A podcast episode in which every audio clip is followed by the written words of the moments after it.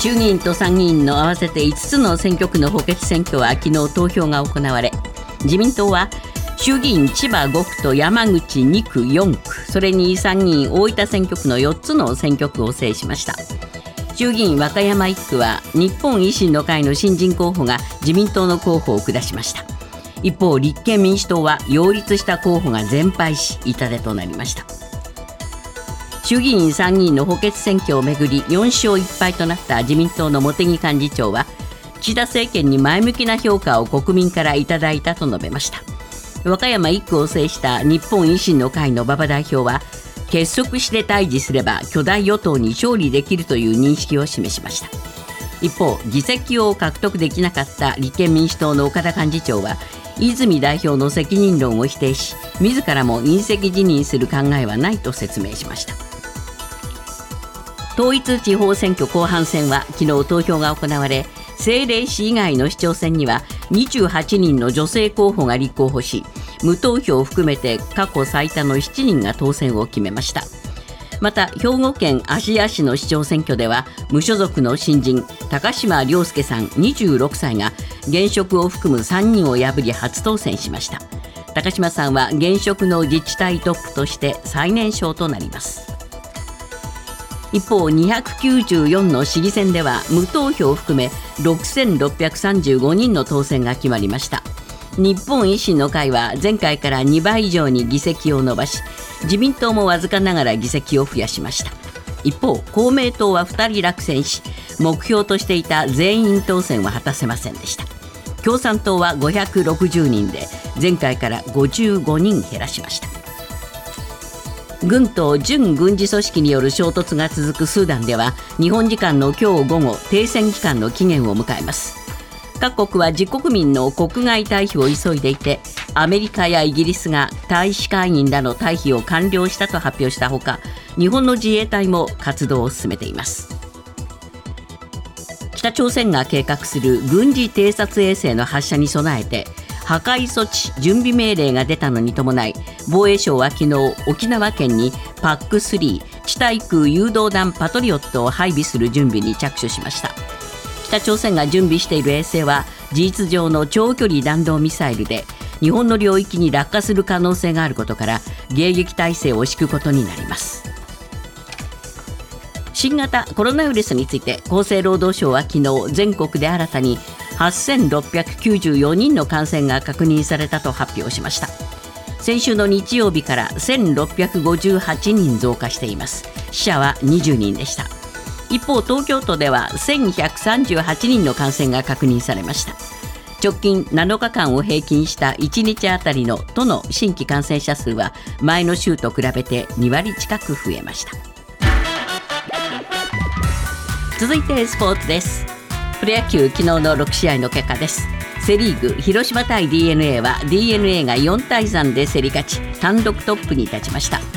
ヤクルト対巨人は巨人が7対3で中日対阪神は中日が2対1でそれぞれ勝ちました。パ・リーグです。ロッテ対ソフトバンクはロッテが6対2で勝ち3連勝。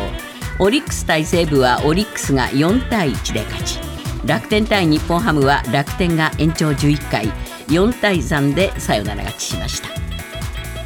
国内女子ゴルフの富士山系レディースは昨日最終ラウンドが行われ20歳の神谷そらが通算4アンダーでプロ初勝利を挙げました。1打差の2位には安田優香岩井千里それに荒川玲香が並びました。ニュースズームアップ。昨日の選挙衆参5つの補選は自民党が4勝日本維新の会が和歌山1区で1勝を挙げました。立憲民主党は候補者を擁立した3つの選挙区で全敗でした。一方統一地方選に目を向けると維新が議席を2倍以上に増やし自民もわずかに議席を伸ばしています。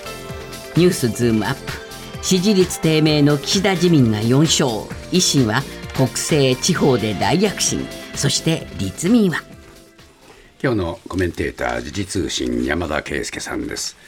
山田さん、まず地方統一地方選ですけれどね、はい、えー、やはり注目は日本維新の会が伸びたっていうことになりますかね。そうですね、えー、日本維新の会はですね、これ、256人があの議席を取ったことになりまして、えー、まあ、前回、2019年の時は113人でしたので、はい、まあ、2倍を超す、まあ、あの増加ということになりましたね。ですから、まあ、今回、維新がやっぱりこう、かなり慎重したと言えると思います、えー、市会議員が増えましたという話ですね、ね。はい。えー、地元でやはりこの、まあ、市会議員が増えるってことは足場が固まってきたということですので、はい、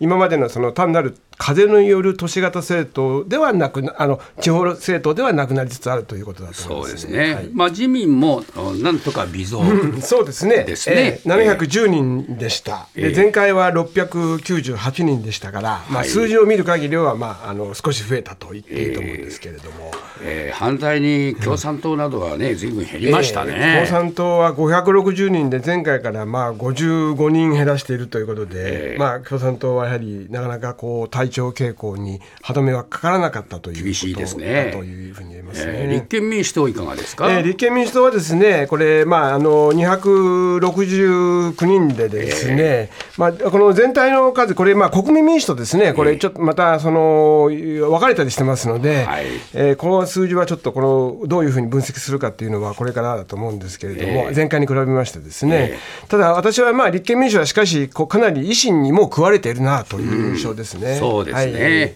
まあその注目の選挙区いろいろありましたけれども、はい。えー、これどうなんでしょうかね、えー、補選でやっぱり、えー、注目区っていうのもありましたよね。そうですね、えー、まあなんといってもやはり、まあ、今回は衆議院と参議院で5つの選挙区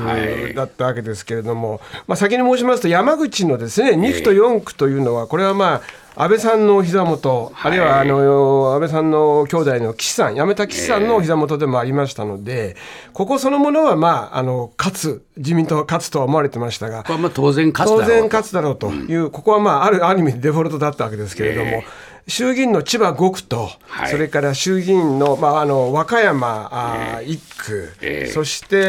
ー、参議院の大分選挙区、えー、この3つがですね、ね。えー、やはり最重点区で、でまあ、岸田さんももう最後の最後までここを取るんだと、ですから岸田さんの頭の中には5勝というよりも、とにかくこの3つのうち、いくつ取れるかというところに勝敗ラインがあったと思うんですけれども、はい、まず千葉5区ですね、えー、千葉5区はですね、これ、元自民党議員で、これ、政治と金の問題の持続に伴う選挙でした、えー、でまあ、候補者7人出たんですけれども、乱立したんですね。乱立しました、えー、野党が乱立したんですね、そうなんですね。ですね。でこれ、結果としては自民党の新人のエリ・アルフィアさんが接戦の末、初当選しました。まあ、最終日7時にですね、えー、えー、南京都区の駅で岸田さんが最後の,、まあ、あの締めくりをしたんですけれど、はい、まあ、私もそれを取材に行ったんですけれども、はい、まあ、あのもともと自民党の強い地盤ではあったんですけれども、えー、えー、立水の余地もないというような込め方で、岸田さんというのはあまりこの人集め得意じゃないんですけれども、えー、まあ、この部分に関しては、まあ、集まったなという印象を受けました。が、えー、意外と結果は、えーまあ、接戦だったんですね。えーえー、エリさんがその5万票に対して、えー、立憲民主党の公認の矢崎さんが4万5千でしたから、えー、まあやあのー、ここはむしろ場合によってはひょっとしたら野党は勝つかもしれないと言われていたんですけれどやっぱり、えー、立憲も国民も維新も共産全部それぞれ立てましたので、はいはい、ここが本当に一本化されていればこれはもう楽勝してたまさに共闘ができなかった、えー、できなかった。象徴になりましたよね、えー、それが大きな話でした、ね、和歌山。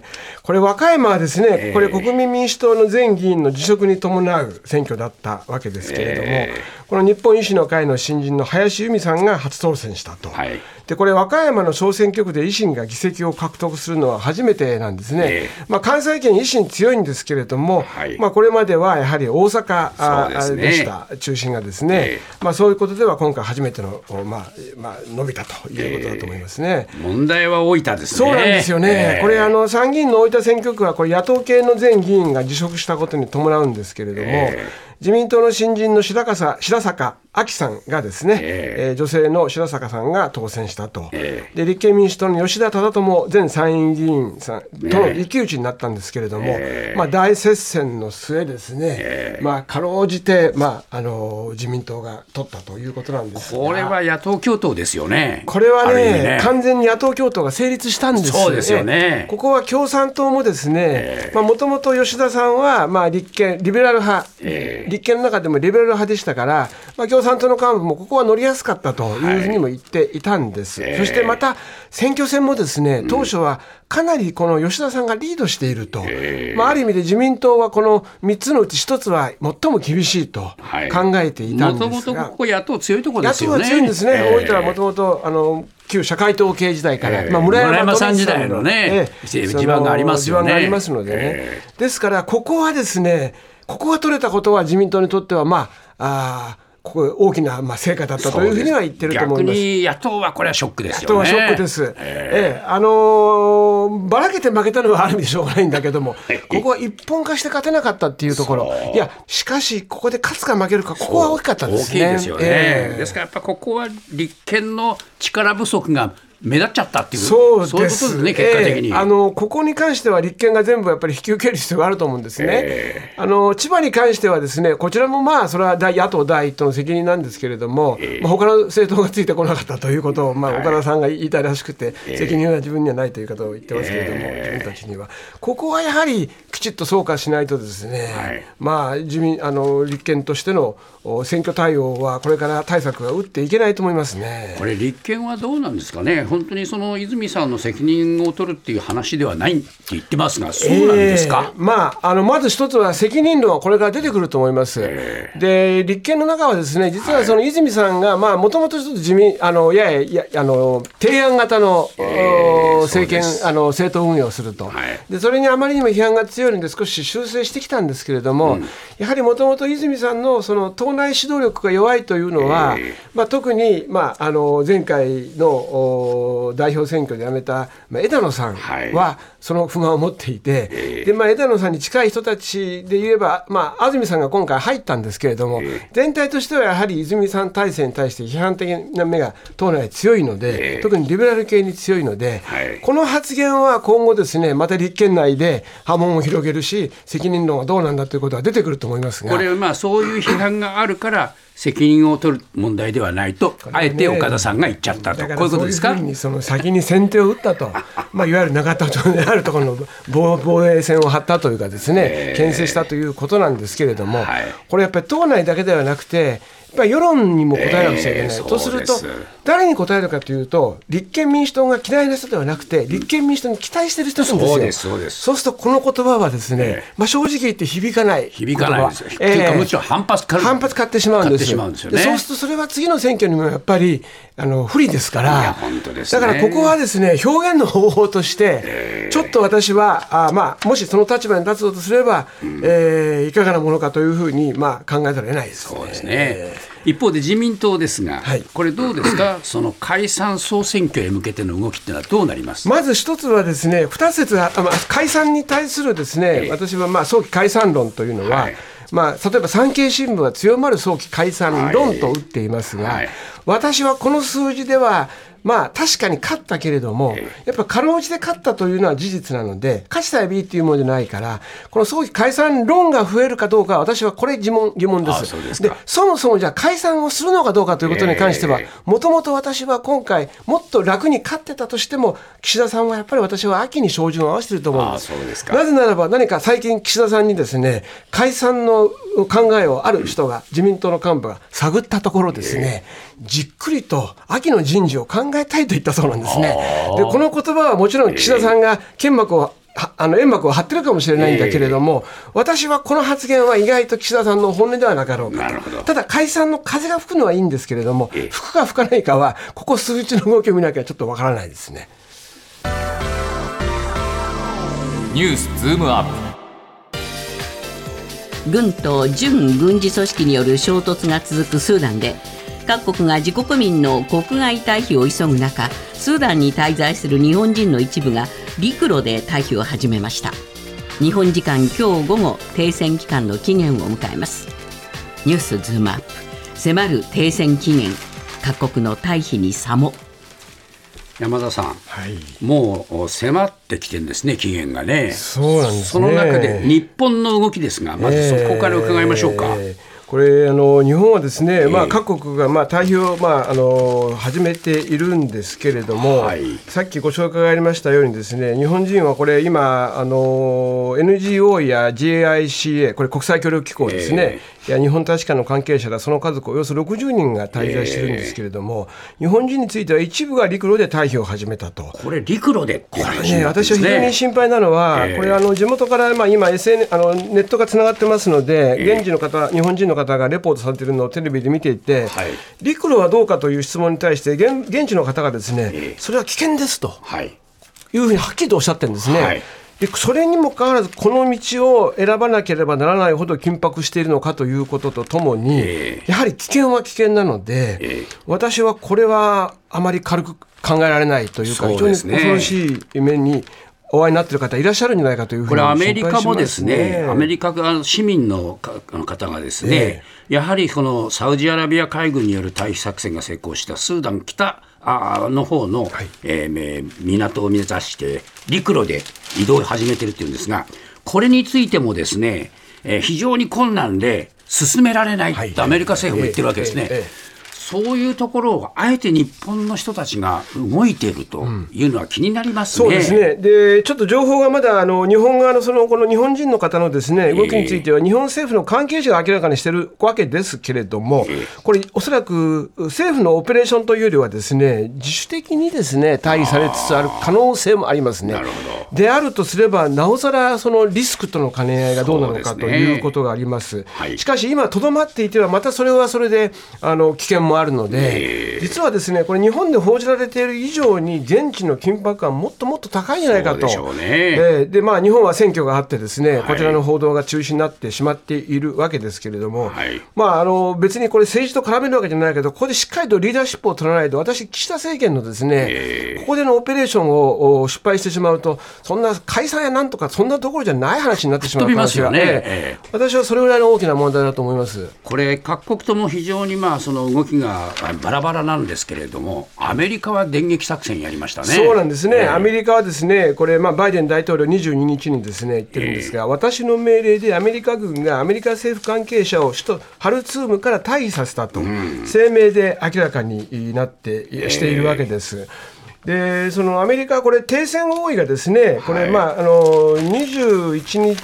えーまあ、21日にその3日間の停戦で合意したんですけれども、もうその次からすぐ衝突が始まっていて、で停戦合意の時点で、まあ、あの国家元首がですね、このやはり外国人退避させようということで、まあ、この軍事あの軍隊に対してですね、まあ、支援をしろということを言って、動き出したんですね、もうそれとともに数時間以内にアメリカは動き始めてるわけです。ははですから、そうしたことの動きの中でのことで、ジブチからエチオピア経由で3機のヘリコプターがハルツームに入って、首都に入って、でアメリカ大使館と家族合わせて100人弱を国外に退避させたというんですけれども、ご紹介ありましたように、1万6000人まだ移送できない。こんなにたくさんまだアメリカの多くの市民がいるってことに驚きました驚きました。で同時にですねじゃあなぜ移送させないかというのは、それは危険だからと、こういうことなんですね。そうなんですね、とするとですね、まあのまあ、限られた人はあの退避させたけれども、退避できない人に対して、じゃあこれからアメリカがどうするかという次の段階ですが、えー、今のところ、政府が直